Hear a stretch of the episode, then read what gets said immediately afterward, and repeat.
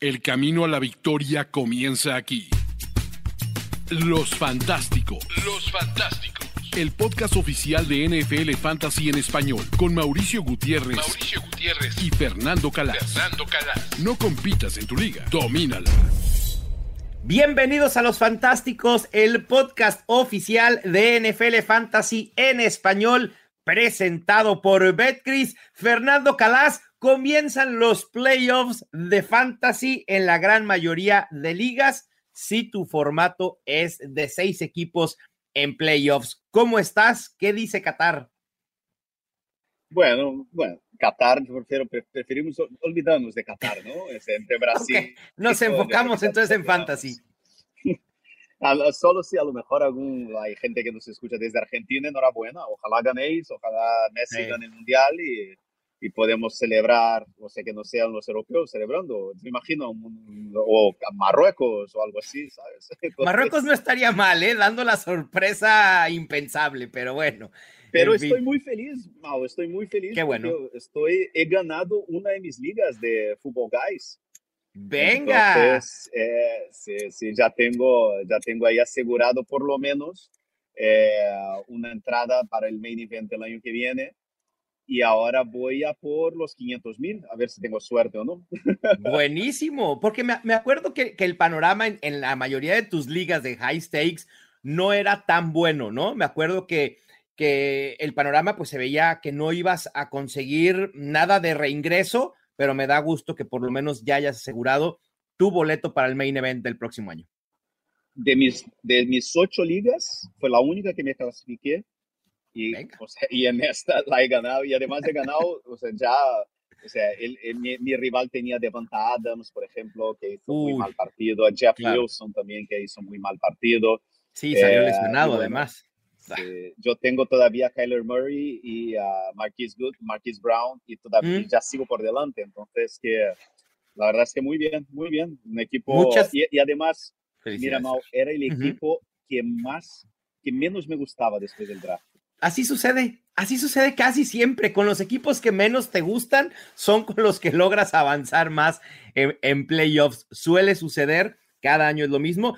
Pero entonces, ese boleto al main event quiere decir que se vuelve a abrir la posibilidad que nos veamos en Las Vegas, por ahí en agosto, en septiembre. Claro, ok, venga. ¿Cómo no? ¿Cómo no?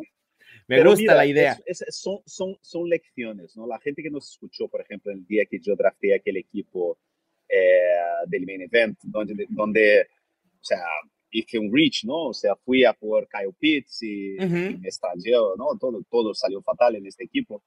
Eh, este que, que he ganado es justo lo contrario. O sea, yo fui a por los valores que me iban cayendo y fue como triunfé, ¿sabes? O sea, yo tenía la quinta elección en la primera ronda y me cayó Christian McCaffrey. y, sí, a la vuelta, en la segunda ronda, me cayó Mark Andrews. Después uh. pillé Cortland Sutton, que bueno, por una, fue un jugador razonable, pero no valió una tercera ronda. pero después, Deonta Johnson, después Marquise Brown, que empezó bien, pero se lesionó. Pero lo que me salvó en esta liga fueron las elecciones de séptima, octava y novena ronda, que fueron Kyler Murray, Devonta Smith y Tyler Rocket. Sí. Estos tres o sea, eh, fueron lo que, los que me, han salvado un poco la vida, ¿sabes? y, Pero... y la lección ahí, Fer, también que podemos rescatar es que dos malas elecciones en las primeras cinco rondas no definen tu temporada, ¿no? Tenías a Cortland Sutton, tenías a Dionte Johnson, dos wide receivers que la realidad es que no funcionaron en los rangos que esperábamos. Dionte Johnson ni siquiera ha anotado un solo touchdown en lo que va de la temporada. Eh, eh, pero bueno, es una muy buena lección que se puede construir un buen equipo sobre la marcha que pueda ganar una liga. Sí, es básicamente eso. Es, pero bueno, eh, Christian McCaffrey ha sido muy importante. Yo creo que tienes que tener un jugador ancla, eso es básico del, fantasy. Tienes que clavar en tight ends porque es una posición que te ayuda mucho, principalmente en una temporada como esta. Y ahí, amigo, tienes que encontrar buenos wide receivers en rondas medias. Sí, y totalmente. Si profundidad, es clave. Sí, es clave.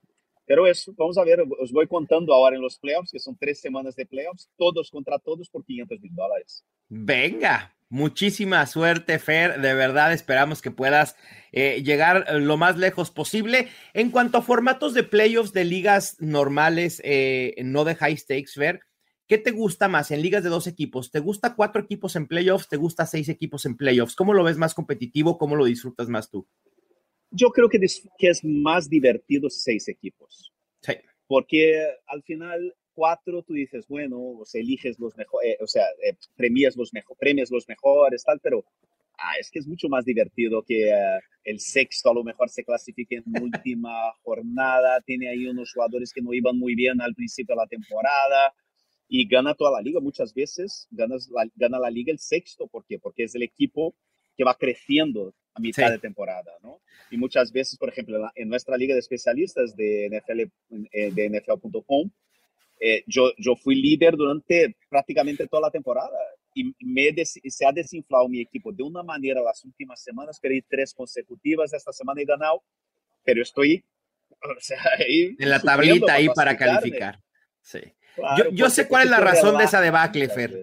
Yo sé cuál es la razón de esa debacle y se llama Derrick Henry y su baja producción en las últimas semanas. Esa es la realidad. Perdón, pero perdón que te recuerde que tienes a Derrick Henry en una liga, pero es la verdad. Y además, este, ¿qué, ha pasado no? esta semana? Ha sido rarísimo porque empezó súper bien en la primera parte y después se desplomó. Los Jaguars renacieron. Eh, ojo con Jacksonville Jaguars para la temporada que viene. ¿eh? Y ojo con Trevor Lawrence. Yo creo que le tengo a Trevor Lawrence como el gran, eh, va a ser para mí el gran sleeper entre los quarterbacks la próxima temporada, porque con las armas que tendrá, un año más, el segundo año con el, con el entrenador nuevo, el equipo a su alrededor, viene Calvin Ridley. Exactamente. Ojo, ojo, con Trevor Lawrence, la gente, si todavía pueden hacer trades en Dynasty, buscad a Trevor Lawrence, por favor. Sí. Totalmente. Creo que Trevor Lawrence lo podemos colocar como un coreback top 8 en Dynasty eh, y probablemente sea un coreback top 12 el próximo año en rankings. Fer, vivimos una semana 15, ya venimos cerrando la semana 14, estamos grabando hoy eh, en lunes por, por única ocasión y parte de este, todos estos cambios es porque también tenemos tres juegos en sábado. La NFL esta semana nos ha puesto tres juegos en sábado. Juegan los Colts contra los Vikings a las 12 hora del centro de México, los Ravens contra los Browns a las tres y media y los Miami Dolphins contra los Buffalo Bills en un Saturday Football Night o como le quieran llamar a las 7:15 de la noche. Y aprovecho también para dar un aviso eh, importante. Debido a esta situación, NFL Fantasy en vivo, nuestro show de los domingos, va a cambiar de día de transmisión en las semanas 15 y 16.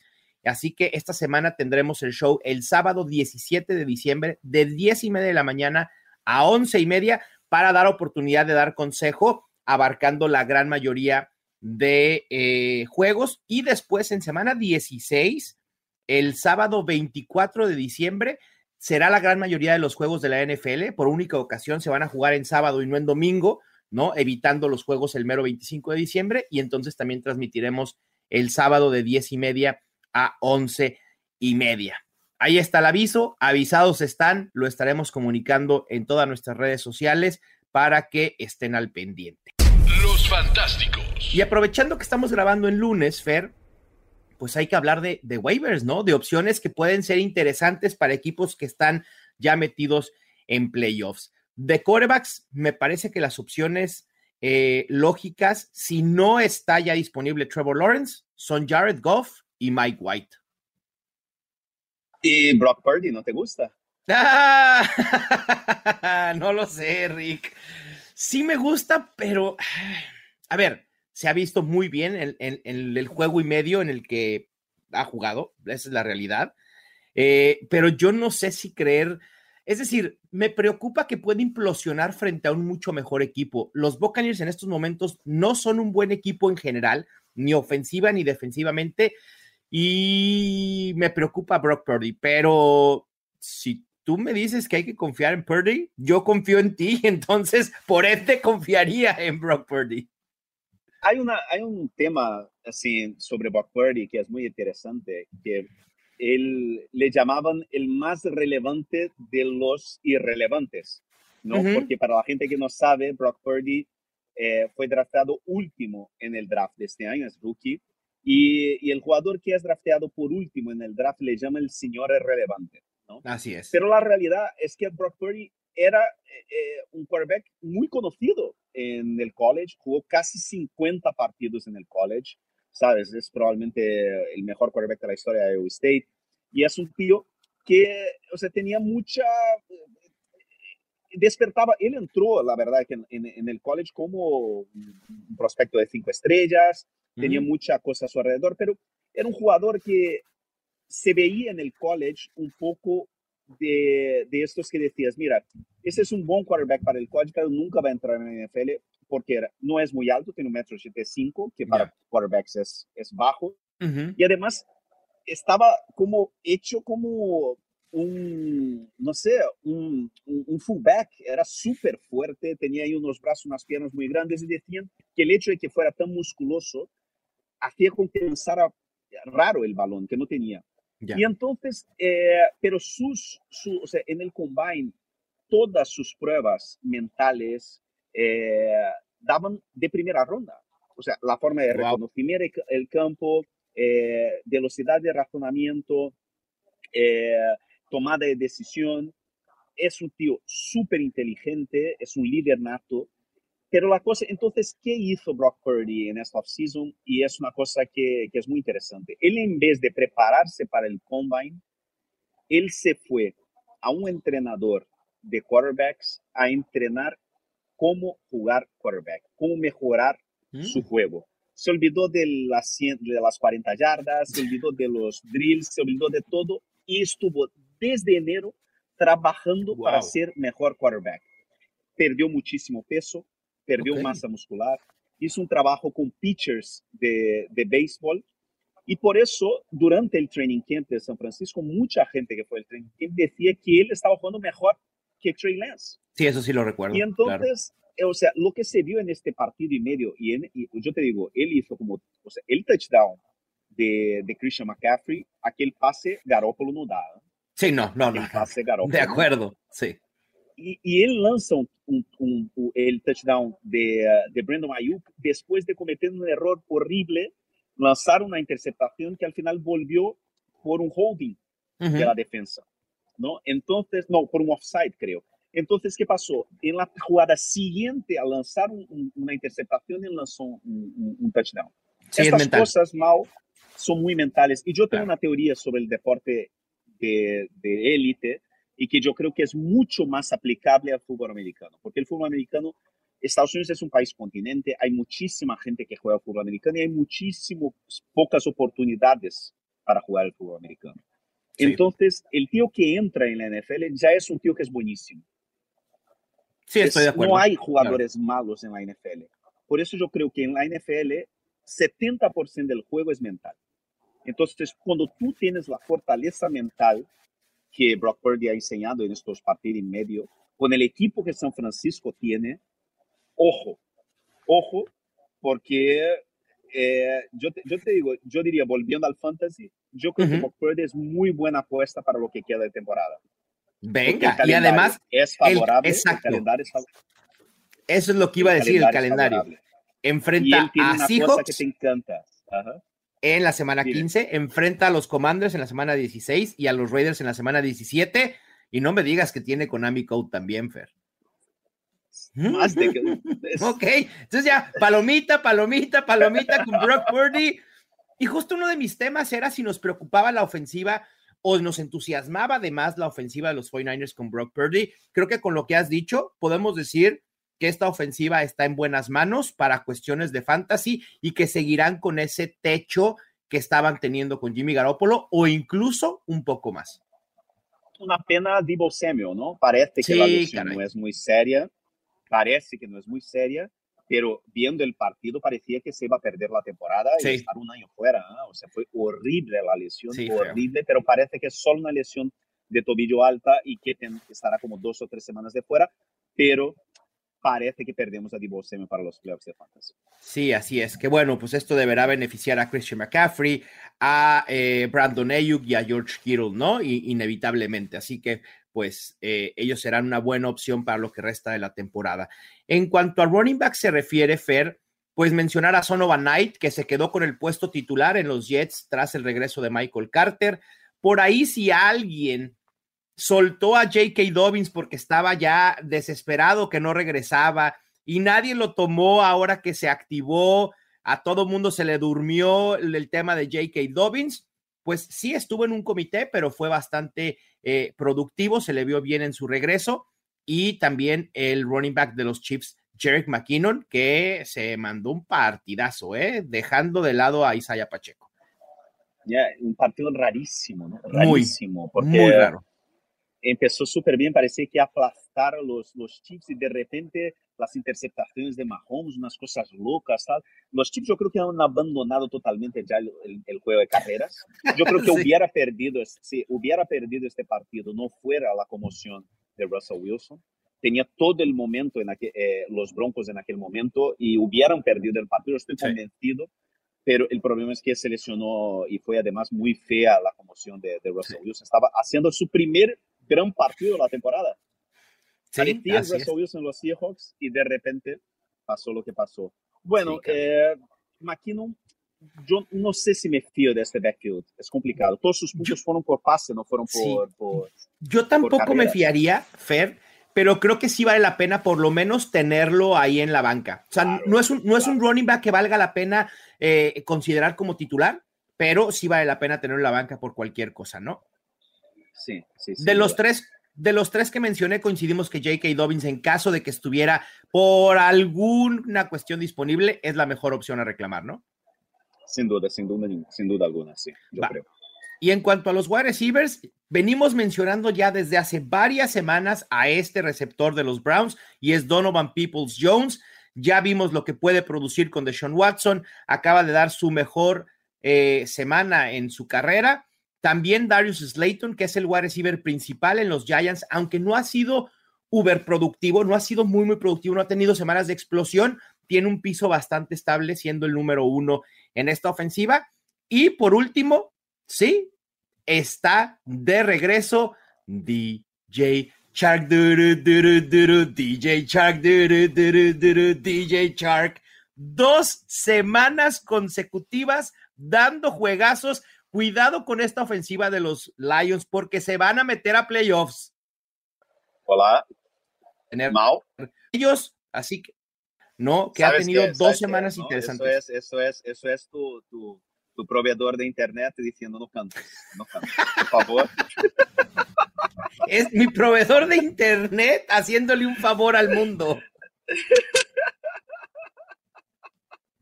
Dice, miren, no, no, no. Este, Sí, sí, Eres muy buen especialista en fantasy, pero. La cantada no se te da. No, no, para nada. Me queda clarísimo. Pero no podía no cantar DJ Shark después de su segundo juego, bastante productivo con los Lions. Lo que estaba diciendo es que me parece que a estos Lions les va a alcanzar para, para colarse a playoffs, ¿eh? Sí. Además, que, ataque súper divertido, ¿no? sí, totalmente. Es un equipo, es un equipo que da ganas de, de animarlos. Sí, así es. Ahorita, eh, en un momento más, en la siguiente sección, estaremos hablando un poco de lo que sucedió con DeAndre Swift. Eh, pero bueno, no hay que, no hay que adelantarnos tanto. De Titans en waivers, Evan Engram, 39.2 puntos fantasy fair. Espectacular lo de Evan Engram. Increíble. Ay, Dios mío, qué locura, tío. Sí.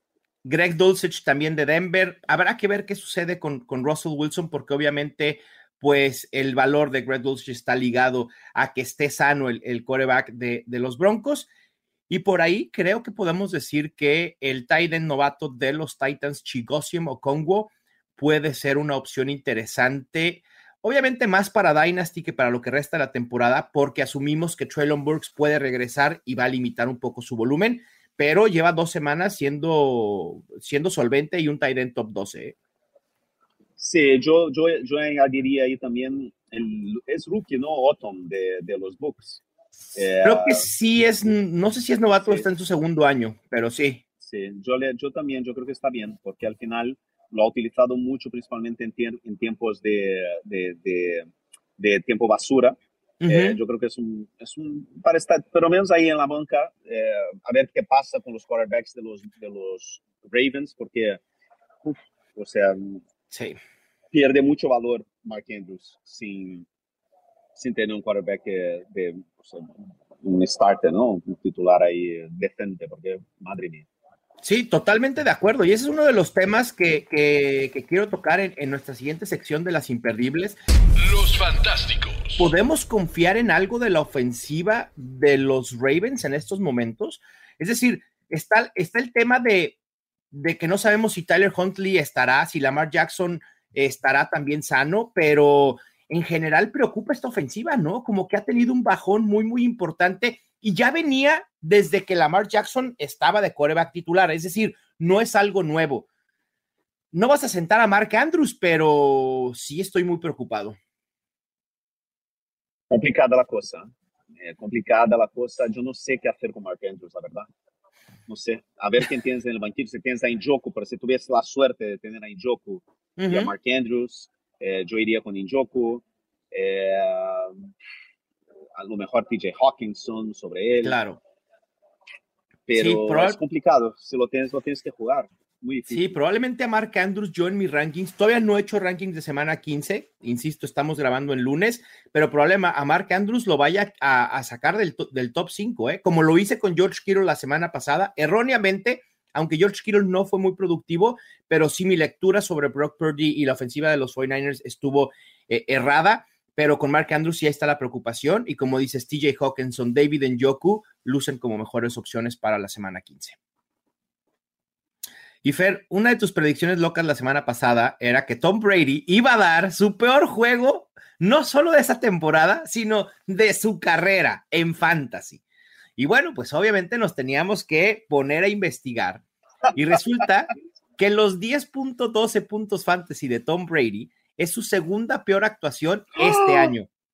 Este año. Este, ah, año, este año. Este, este año. en la semana. En la semana 2 contra los Saints generó 9.4 puntos fantasy. Su peor actuación fantasy de toda su historia, de toda su carrera, fue en el 2020, en la semana 9, contra los Saints, generó 2.36 puntos fantasy. Pero estuvo, estuvo ahí. El problema es que llegó un momento que San Francisco marcó, yo creo que fue 27 a 0 sí. ¿no? o algo así. Sí, sí, sí. Y que ahí San Francisco ya también llega un momento en que eh, pones la, la, defensa vainilla, ¿no? Eh, y ahí vas marcando estos, o sea, los Tampa Bay consiguieron marcar ahí un, un drive que me, que me partió el corazón, porque yo ya estaba ya mandando WhatsApp para vosotros. Así de, revisen por favor las estadísticas. Y ese, ese touchdown de Russell Gage, a Russell Gage lo salvó, ¿eh? Porque sin esos cuatro puntos hubieran sido 6.12 puntos fantasy. Digo, tampoco hubiera estado cerca de esos 2.36 que generó en el 2020, pero hubiera sido una de las peores actuaciones en la historia de, de Tom Brady que me sorprendió cuando hice el research, Fair. Tiene varias semanas de 5, 6, 7 puntos a lo largo de su carrera, ¿eh? Pero bueno. Claro, es que tiene una carrera larguísima. claro. que un tío tenga un, un, día u otro, por eso son previsiones locas, porque nos reímos de ellas después. Claro, eh, de la media hora que empleé para hacer el rundown de este show, 15 minutos las dediqué a buscar los números de Tom Brady en toda su carrera. Bueno, muchas gracias. Eres, eres demasiado bueno. Eres demasiado bueno para, compartir un podcast conmigo. no te merezco. No, calma, basta, Fernando Calas. No, bueno. Trevor Lawrence es un league winner, Fer. Hablábamos ahorita de los Jaguars de cara al 2023. Pero esta temporada es la que nos interesa aún más. ¿Trevor Lawrence puede ser un ganador de ligas en las tres semanas que restan de fantasy? Es que tengo que mirar aquí el, calendario. te voy a decir, te voy a decir, no es sencillo, no es sencillo. Semana 15 contra Cowboys, semana 16 contra los Jets, pero la semana 17 contra los Houston Texans. Ah, no lo sé. No sé si puede etiquetarlo de League Winner, pero creo que puede ser una opción viable en caso que alguien esté sufriendo la lesión de Lamar Jackson. La de Russell Wilson no, porque no creo que nadie que tenga Russell Wilson esté en playoffs. Sí, porque, porque, sí, porque si hablamos de league winners, estamos hablando de jugadores que quizás no has drafteado alto tal, y, y yo creo que Kyler Claro. Murray, que yo creo que va a ser un quarterback que va a explotar estas próximas tres semanas, Ujú. o sea, tenías que haberle drafteado eh, temprano. No sé, estoy mirando aquí el calendario.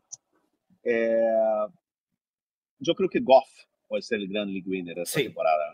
Yo también creo que Jared Goff puede ser uno de ellos y por eso justo debe ser prioridad en todas las ligas. Mira, Incluso, a ver, Jets, Jets ahora, Jets Ujú. ahora, Panthers la semana que viene y en la semana 17 Bears.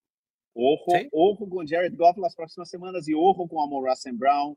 ujú. Uy, a mí me uy. preocupa un poco el enfrentamiento de semana 15 contra los Jets, Fer, porque creo que tienen una buena defensiva, pero igual lo pueden solventar. Es decir, a lo mejor Jared Goff no va a terminar como un top 5, pero puede ser un coreback top 12 y, y con los puntos necesarios para darte ese paso extra. Eh, yo les digo, necesites o no a Jared Goff, si estás en sexto lugar, en quinto lugar, en cuarto lugar de tu liga, mete el waiver, mete el reclamo de waiver para prevenir que alguien más vaya por Jared Goff. Preferible que tú tengas a Jared Goff en la banca que a que lo tengas, que lo tenga tu rival enfrentando eh, contra ti. Así que vayan por Jared Goff. Sí. Y Fer, eh, creo que una de es las una es una, es- perdona, Mau, pero Sí, no, esa dale, es una estrategia, esa es una estrategia que muy poca gente se da cuenta que se puede hacer. La de la defensa de waivers. importante. Sí. Eso, exactamente. Esta semana, por ejemplo, ¿sabes qué hice yo? Yo no necesitaba a Travis Homer, por ejemplo, pero yo fui a por él en waivers porque mi rival en la final no tenía, yo creo que solo dos o tres dineros de FAB y yo tenía siete. Entonces yo puse cinco, que era uno más que él, y me pillé a Travis Homer. Le dejé en el banquillo, no le utilicé, no tuvo buen partido. Pero yo creo que son cosas que tienes que, que defender. Yo tengo un compañero, por ejemplo, que pidió a, a- a Huntley, por ejemplo, también, porque su rival tenía a Lamar Jackson y no tenía Fab. Eso es muy buena estrategia. Sí. Eh, pillar a buenos waivers de tus rivales, ¿sabes? Aunque tú no lo necesites. Sí, totalmente, porque, a ver, siempre hablamos de la importancia de tener una banca sólida, ¿no? De tener profundidad en tu banca en fantasy. En estos momentos ya en playoffs no es tan necesario. Es un duelo donde te juegas absolutamente todo por el todo. Si tú ves que a tu rival le va a hacer falta un coreback para semana 15, ve y agarra a Trevor Lawrence, ve y agarra a Jared Goff, ve y agarra a Mike White. No importa, aunque sueltes esos, esos wide receivers o running backs que te crearon profundidad durante toda la temporada, pero que sabes que no vas a utilizar esta semana, deséchalos y quítale armas a tu rival. Eso es jugar a la defensiva en waivers, en playoffs y es totalmente válido. Claro, sin duda. Sí. Y otra de las lecciones, Fer, de esta semana, eh, que al menos creo que podemos rescatar, es que una semana de muestra no crea una tendencia. Creímos que con la utilización que tenía de Andre Swift o que tuvo de Andre Swift la semana pasada, se había ganado ya el, el- el rol principal. Lo mismo pensamos de James Cook con los Bills y ándale que absolutamente para nada. Es decir, creo que hay casos en los que los roles de los running backs cambian conforme se desarrolla el juego y que pueden ser poco predecibles. Lo de James Cook, de verdad, una disculpa, me equivoqué terriblemente al pensar que James Cook, por las métricas que tenía, ya le había ganado el puesto a, a Devin Singletary. Tampoco Devin Singletary fue muy efectivo esta semana, pero al menos sí fue más utilizado. Y bueno, de Andre Swift regresó a, a los rangos donde es poco relevante si no anota touchdown. Complicado, es difícil. Son backfields que yo evitaría. Sí, yo también, porque además Jamal Williams también le costó trabajo, por ahí estuvo involucrado Justin Jackson. Así Justin que- Jackson, cuando marcó, yo estaba viendo el partido con un Sí. amigo de los Chargers Y yo dije, pero este tío no era de tu equipo, y no, no, no, se fue a los Lions, no me lo puedo creer.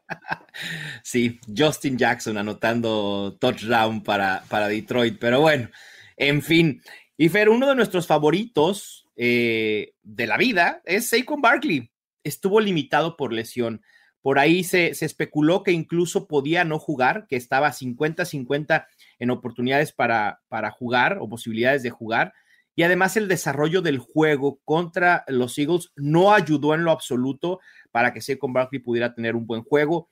Terminó jugando en el 32.3% de snaps, estaba promediando entre 75 y 80% y el 48% de toques. Ahí Gary Brightwell tuvo más utilización por vía terrestre que Matt Breida para que lo tengan en cuenta si algo llegara a suceder con Saquon Barkley. Pero, ¿te preocupa Barkley o fue circunstancial, Fer, por la lesión? No, es circunstancial, es la lesión, es la lesión, no hay nada que hacer. No hay nada que hacer. Perfecto. No me preocuparía. Habrá que estar al pendiente de la evolución, obviamente, de la lesión de Saquon Barkley, a ver cuánto puede entrenar en la semana 15, pero si está activo, no hay manera que lo podamos sentar. Y Fer, una de las mejores historias que me parece que hay en la posición de running back y yéndome a este mismo juego, pero del otro lado, es Miles Sanders. De cero touchdowns en el 2021, estamos en semana 14 y ya ha generado o ha anotado 11 touchdowns en 2022. Es el running back 9 en puntos fantasy totales. Debe estar en la conversación de uno de los mejores 5 o por lo menos 8 picks en draft este año, ¿no? Es un, yo, creo, yo, yo, creo que son entre él y Josh Jacobs son las dos mejores elecciones del año del, draft, del fantasy. Ya lo estaremos hablando, lo estaremos hablando a detalle durante el off-season, ¿no? Este tipo de, de, historias, pero sí, la de Miles Sanders la quería rescatar porque, porque ha sido increíble. Ir de cero touchdowns a 11. Yo siempre dije que venía una regresión positiva en, en este rubro para Miles Sanders, pero nunca creí que, fuera este rango. Yo con cinco o seis touchdowns de Miles Sanders en la temporada hubiera estado feliz, ¿no? Ya lleva casi el doble de lo que esperaba. Sí, increíble, increíble. Y por fin, Fer, tuvimos explosión de la ofensiva de los Broncos. Jerry Judy, nueve targets, ocho recepciones, 73 yardas, tres touchdowns, 33.3 puntos fantasy. Ahí el tema es que todo depende de la salud de Russell Wilson y que ese Russell Wilson, si juega la próxima semana, que continúe en este nivel, ¿no? Que un nivel que no había demostrado durante todo el año. A ver, porque fue muy fea la conmoción que sufrió. Sí, sí, sí. Eh, estuvo, por lo menos la imagen enseña que él estuvo, se sufrió un desmayo, perdió el conocimiento por unos segundos, se levantó, o sea, muy, muy sí, desconcertado yo no sé, a lo mejor, yo creo que, pero si tuviera que apostar, yo creo que después de lo que pasó con Tua al principio de la temporada, yo creo que esta semana no juega. Y fíjate, Fer, esa es otra de las cosas que podemos eh, tomar de esta, de esta temporada, ¿no? Que nos va a servir para tomar decisiones en fantasy. Ahora, regularmente, un jugador que sufre una conmoción, lo más probable es que el siguiente juego no esté porque la NFL está cuidando mucho más este tipo de lesiones. Antes decíamos, ah, sufrió una conmoción, salió del juego, pero seguramente lo veremos la próxima semana. Ahora es todo lo contrario. Ahora, si un jugador sufre una conmoción, lo más probable es que la siguiente semana no juegue. Y lo vimos con Joe Mixon, que se perdió dos juegos, y lo hemos visto con otros muchos jugadores. Es verdad. Va. Bueno, perfecto. Pues con esto cerramos nuestras historias imperdibles. Vámonos a nuestra bolita de cristal. La bolita de cristal. Las predicciones de la semana 15. Fer, vamos a hablar un poco de running backs entre los que creemos que más pueden generar o que pueden decepcionar. Hablábamos hace un momento de la ofensiva de los 49ers, de que no nos preocupa en lo absoluto con Brock Purdy, que incluso nos pudiera entusiasmar ligeramente más con Jimmy, digo que con Jimmy Garoppolo. Para mí, Christian McCaffrey va a ser el running back que más puntos fantasy genera contra los Seattle Seahawks, una defensa que es vulnerable y con un Christian McCaffrey que volvió a rangos de ser top 3. Así de sencillo, no hay más. Sí, sin Divo Samuel además, pues, va a ser todo McCaffrey. Va a ser Sí. todo McCaffrey. Totalmente. Vuelvan a, ver- a, a pensar en McCaffrey en esos rangos de 8, 10 targets por juego, generando muchas yardas después de la recepción. Me, gusta el panorama de McCaffrey en semana 15. Y del otro lado, un running back que pudiera decepcionar esta semana. Y aquí voy a hablar de un tándem. Y tú lo decías hace unos momentos, evitar a los running backs de los Lions. Jamal Williams y DeAndre Swift. La utilización se ha vuelto poco predecible, ¿no? Sí, sabemos que DeAndre Swift tiene el rol de terceras oportunidades y el rol aéreo y que Jamal Williams en línea de gol, pero además se enfrentan a los Jets que, que han demostrado ser una defensa bastante, bastante sólida. Sí, sin duda. Va. En el over-under de proyecciones de nuestra app NFL Fantasy, que ahora estamos tomando proyecciones muy, muy tempraneras de lunes, pero igual nos vamos a aventar nuestra predicción.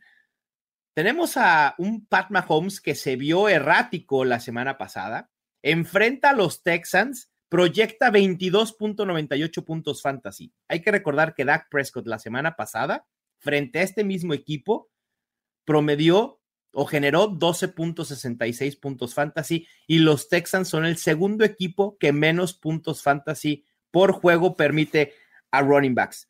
Over under de 22.98 para Mahomes Fair. Over. Uh, la confianza, así. En Mahomes, así. Ciega total. Siempre. Ok. Yo puedo decir push, ni over ni under, se queda en Sí, sí, 22.98. puedes decir lo que Venga. quieras. A mí, a mí me gusta. Me gusta 22.98 puntos para Pat Mahomes. Si los consigue, no les quiero decir cómo me voy a parar el cuello en la semana 16, ¿eh? pero bueno, en fin. Justin Fields, Fer. Regresa Justin Fields después de una semana de inactividad debido a semana de descanso. Un coreback que lleva al menos 20 puntos fantasy en seis juegos consecutivos. Enfrenta a los Eagles, que es el equipo que menos puntos fantasy permite a corebacks. Proyecta 19.67. Uf, Ah, under.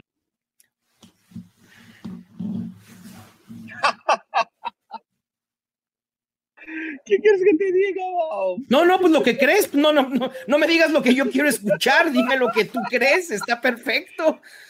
Pero creo que- sí, o sea, se me destrozó el corazón, ¿qué quieres que te diga? Sí, sí, yo también. Yo creo- pero creo que lo- sí. Yo preveo, a ver, que Filadelfia pase por encima los dos primeros cuartos de los Eagles y que Chicago en la segunda mitad pueda, Justin Fields pueda generar unas 80, 90 yardas terrestres y con eso, over para Justin Fields Vale. en tiempo basura, Ojalá. aunque sea en el tercer cuarto, pero no importa. ¿Va? Después Ojalá. tenemos de, de wide receivers Amon Russell Brown enfrentando a los Jets y a Sauce Gardner. Proyecta 19.05 puntos. Mm. Bolita de cristal, bolita de cristal. ¿Onder? ¿Escuché Sí. Onder? ¿Sí, eh, ¿Son mis audífonos o, o sí escuché bien? Sí. No, no, no, no Me quiero siento- me decirlo. mal. Yo también, Me Fer, encuentro mal. pero yo también voy con el Onder de Amon Razan Brown, de hablar. Sí, me preocupa la defensa. Pero por favor, gente, o sea, no, no, no, no, le- no le sentéis. no, no, no, no, Ah, tú dijiste, ah, no, sé quién le senté y marcó 25 puntos. Yo digo, no le sentéis. Estamos aquí. Si fuera tan fácil Es- predecir estas cosas, Sí. estamos millonarios con apuestas deportivas. No, no existiría webs de, apu- de apuestas deportivas. Sí, exacto. Totalmente. Ya no, nos las hubieran cerrado ya todas, Fer. claro. Sí. Sí, igual en una de esas es un under, pero de 18 puntos muy buenos para Amon Razan Brown, ¿no? ¿Quién Claro, sabe? claro, claro. Después tenemos a, a Chris Olave, este novato de los Saints, que es el wide receiver 20 en puntos fantasy totales, ha generado al menos 12 puntos fantasy solo en dos de sus últimos seis juegos, ha venido a la baja, como en general la ofensiva de los Saints, pero enfrenta a Atlanta que pueden ser muy vulnerables, proyecta 15.29. Over. Eso, mínimo entusiasmo con uno. Yo era también- ateo, pero ahora creo. yo también voy con el over de Chris Olave. eh, sin importar si es Andy Dalton, si es James Winston, si es Tyson Hill, no me importa. Hay que creer en el talento de Olave frente a una muy mala defensa secundaria. Pasando a los tight ends, tenemos a Mark Andrews con de coreback, no sabemos con quién, pero habrá coreback. Habrá coreback. Frente a los Browns, proyecta 13.76. Ahí también, mira,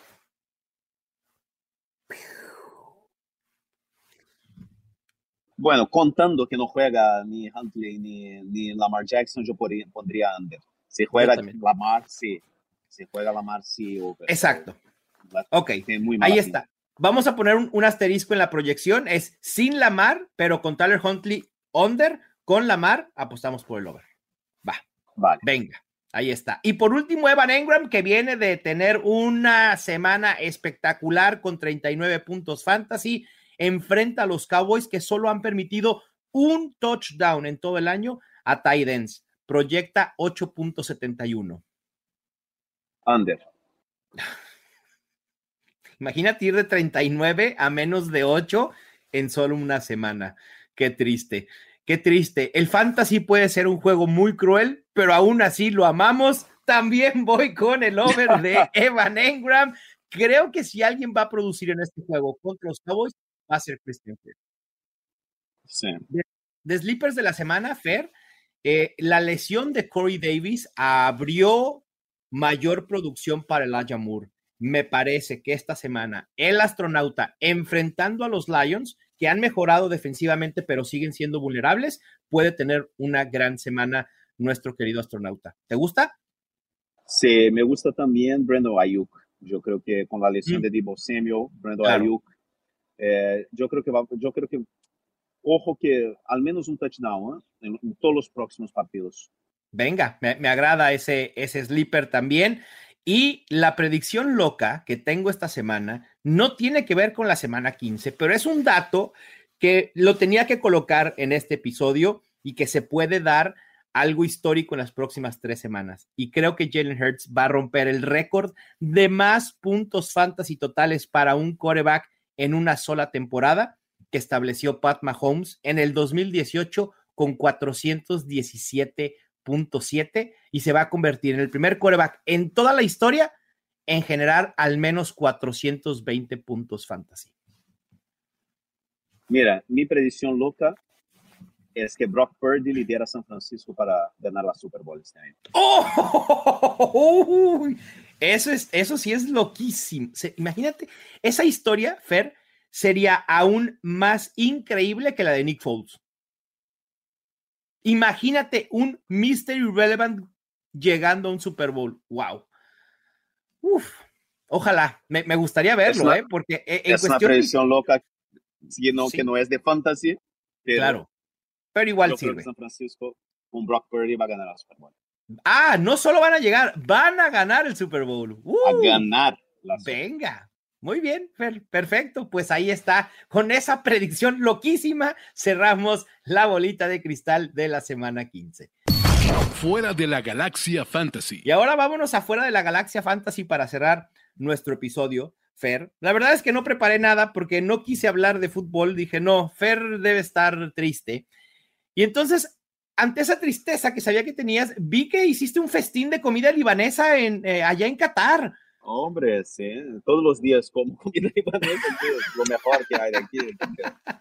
No, aquí no hay culinaria, ¿no? No hay nada, entonces comer comida internacional y yo creo que de las comidas internacionales aquí lo mejor que hay es la comida libanesa. Se veía increíble. ¿Compartiste con gente que ya conocía también la, la cocina libanesa, Fer, o no? Bueno, en Brasil sí que hay mucha tradición porque hay una, hay una, una colonia muy grande como en México, en Estados Unidos, en Venezuela. Eh, pero hay muchas cosas que, que, que comemos, en, que se come aquí, o sea, bueno, no aquí porque aquí no es la península arábica, pero que se come en Líbano, eh, que no se come en Brasil, o que es distinto y que aquí son mucho mejores. Entonces la gente flipa, claro, es una locura, los restaurantes aquí son espectaculares los restaurantes libaneses de aquí, porque son para libaneses, hay muchos libaneses aquí, ¿no? Entonces, uf, la gente flipó, sí, increíble. Sí, sí sinceramente sí, me dio un poquito de envidia. O sea, además de la envidia de que andes allá, vi el festín y dije, no, bueno, esto está delicioso. Pero bueno, algún día, algún día, si ya cumplimos, si este año, Fer, que vamos a cerrar ya, cumplimos el sueño de vernos por fin en persona y echarnos por lo menos una cerveza allá en Los Ángeles, ¿por qué no pensar que en 2023 podamos estar disfrutando alguna algún platillo de comida libanesa juntos con otra cervecita, ¿por qué no? Sí, como ya, nos, ya, dijeron algo de, Arizona, ¿qué, va a pasar? Todavía no sabemos, todavía no sabemos, hay que esperar, hay que esperar. O sea, hay que hacer la gente ahí, o sea, que, la gente que nos apoye en redes sociales, que mande mensajes a NFL y no sé qué, porque por el amor Exactamente. si ustedes ya quieren... se acerca, tengo que avisar a, mi, tengo que avisar a la, a la jefa Acá también yo tengo que avisar porque si no. Así que si ustedes quieren ver a los fantásticos en un show en vivo en Arizona para el Super Bowl o previo al Super Bowl, ya saben lo que dijo Fer. Hay que meter presión en redes sociales y digan fantásticos, los fantásticos AZ, hashtag, ahí está. los fantásticos AZ. Y si lo vuelven tendencia, pues igual en una de esas ahí nos veremos. Fer, pues a que cierres tu cobertura del, Mundial de la mejor manera. ¿Te quedan todavía que dos semanas o semana y media? Una semana nada más. Una semana, nada más. El próximo programa ya lo grabamos de allí de, de, Madrid. Wow, venga, pues muy buen viaje y, felicidades por toda tu cobertura. Te mandamos un gran abrazo. Un abrazo muy fuerte, cuídate mucho, chao. Va, y con esto terminamos este episodio de Los Fantásticos, el podcast oficial de NFL Fantasy en español, presentado por Betcris. Gracias por escucharnos. Suscríbanse al podcast. Suerte en sus reclamos de waivers. Suerte en sus enfrentamientos, excepto si juegan contra nosotros. Ya tienes todo lo que necesitas para dominar tu liga.